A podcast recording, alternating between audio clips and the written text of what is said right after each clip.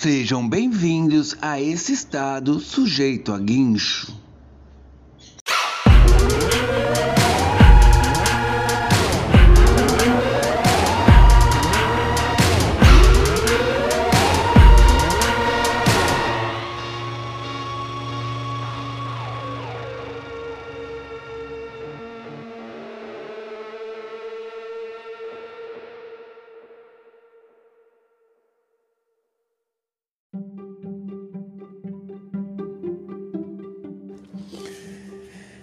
Harry de Moji, Harry de Moji, Harry de Moji. Quem é esse cara, né, cara? Esse skatista. Parece um senhor fantasiado de garoto andando de skate. Foi tipo assim, cara. Quando tava rolando as Olimpíadas desse ano aqui de 2021, né? Lá no Japão. Daí eu comecei a ver várias. Já tava assim, acompanhando o Pedro Barros pelas redes sociais eu comecei a ver que tinha um, um, japa cabeludo gringo, velho, sempre falando nos fundos de vídeo, nos stories que eu via, e aquilo foi me chamando a atenção. Daí quando a equipe brasileira veio pro Brasil, voltou lá para Santa Catarina, o Pedro Barros, a Indiara. Daí eu vi que esse japa tava em todo canto, né, cara? E falando inglês empolgadão ali. Eu falei, quem é esse japonês, né, cara? Daí teve uma festa com o pessoal do Pedro Barros, lá no, no esquema deles lá. E ele tava no palco, cara, fazendo uns alongamentos, sabe? Quando você faz igual, alongamento igual de futebol, que você agacha com uma perna só e levanta. Me lembrou muito eu. Quando ficava chapado nos rolês ficava fazendo ginástica no meio dos shows, cara. Eu falava, que japa doido, cara. Quem seria? Daí beleza, ficou por isso mesmo. Daí um dia eu peguei e tava sapeando no, no canal off pra procurar alguma coisa pra ver. Daí eu vi lá, Harry Gimold, OG, uma coisa assim. Falei, quem é, cara? É o cara, é o japa doido aqui, velho. Era um documentário dele, mano, no off. Se você colocar lá no off como Harry, H-A-R-R-Y, Dimonde, J-I, Dimondes. Ah, fala assim no Google que vai aparecer. Daí eu fui ver a história do cara, meu. O que acontece? Esse cara é uma verdadeira lenda viva do skate. Por quê? Ele nasceu em Ubatuba, lá para os anos 68, 69 mais ou menos, ou 67, uma coisa assim. E morou em Ubatuba até uns 9 anos. E lá, cara, ele já surfava e andava de skate nos anos 70. Lá quando começou, logo que teve a primeira aparição de skate aqui no Brasil. E ele já andava, né, todo, tinha todo o estilo dele ali e tal. Participava de alguns campeonatos, já tinha patrocínio. Sabe? Uma coisa bem impressionante para a época e para hoje também. E o pai dele era japonês e a mãe era brasileira. Não sei se o pai dele era japonês real ou Nisei, né? Descendente de japonês. Eu sei que por cargas d'água, o pai dele pegou ele pelo braço e levou embora para os Estados Unidos, apartando ele da mãe. Ele teve que se mudar para os Estados Unidos na marra. Isso com uns 9, 10, 11, 12 anos, não sei ao certo. E foi direto para Nova York. Chegando lá, cara, ficou ele e o pai. E ele, aquela coisa de adolescente e tal, tirou você do seu lugar, aquela Todo adolescente se revolta para qualquer coisa, imagina assim, ficando longe da mãe para outro país. Daí ele foi vivendo nos Estados Unidos, Califórnia, trabalhando do jeito que dava, sabe? Você tem que manter a vida lá nos Estados Unidos. E brigas com os pais, com o pai no caso. Resumindo, cara, ele viveu pelas ruas de Nova York dos nove aí dessa tenra infância até seus praticamente 50 anos de idade. E consequentemente, ele participou da história do skate, cara. Ele esteve junto. Ah, porque assim, quando começou o skate lá atrás, a galera meio batia uns olhos alto, aquelas coisas todas, não tinha muita manobra, né? E ele já subia em mesa de merenda de escola, de olho, sabe? Pulava hidrante de rua, descia as ladeiras de São Francisco no meio dos ônibus dando slide. Era muito estilo, cara, velho.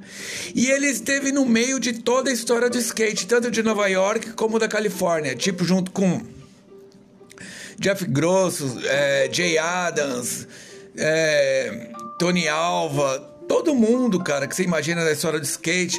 E em Nova York, ele teve em todos os shows do CBGBs, sabe? Vendo a cena toda dos Ramones. O que você vê na sua área, num show de banda da área, ele tava vendo, nascendo a cena nova iorquina de punk rock. Namorou com a Madonna. É, participou de clipes da Lauryn Hill, ou uma outra aí da, da, do estilo, que eu não me lembro o nome agora. É, teve junto com os caras do Pit Boys, ensinando a andar de skate. Aquele filme Kids, que foi um ícone pra minha geração dos anos 90. Ele teve junto com a galera, era amigo do, do rapaz lá que veio a falecer. Que era um que numa cena ele saca da piroca e fica fazendo um, um pirocóptero. Cara, ele esteve em todas as cenas do skate que você possa imaginar. Na trajetória do skate dos anos 70 para os anos 2000 e 21, ele teve em todo momento. E, consequentemente, teve um lado ruim também, que ele se envolveu com drogas por morar na rua, foi preso centenas de vezes, não sei centenas, mas dezenas ou algumas, né? Participou de campeonato, vivia naquele maior esquema de conseguir dar um jeitinho daqui e dali para ir sobrevivendo. Assista o documentário dele na na, no off, cara. Vale muito a pena pra você entender a história de skate, entender a luta de um sobrevivente nos Estados Unidos, uma pessoa com tendências químicas e tal, assim como ele, como eu, como você. Você vai se sensibilizar e se reconhecer nisso.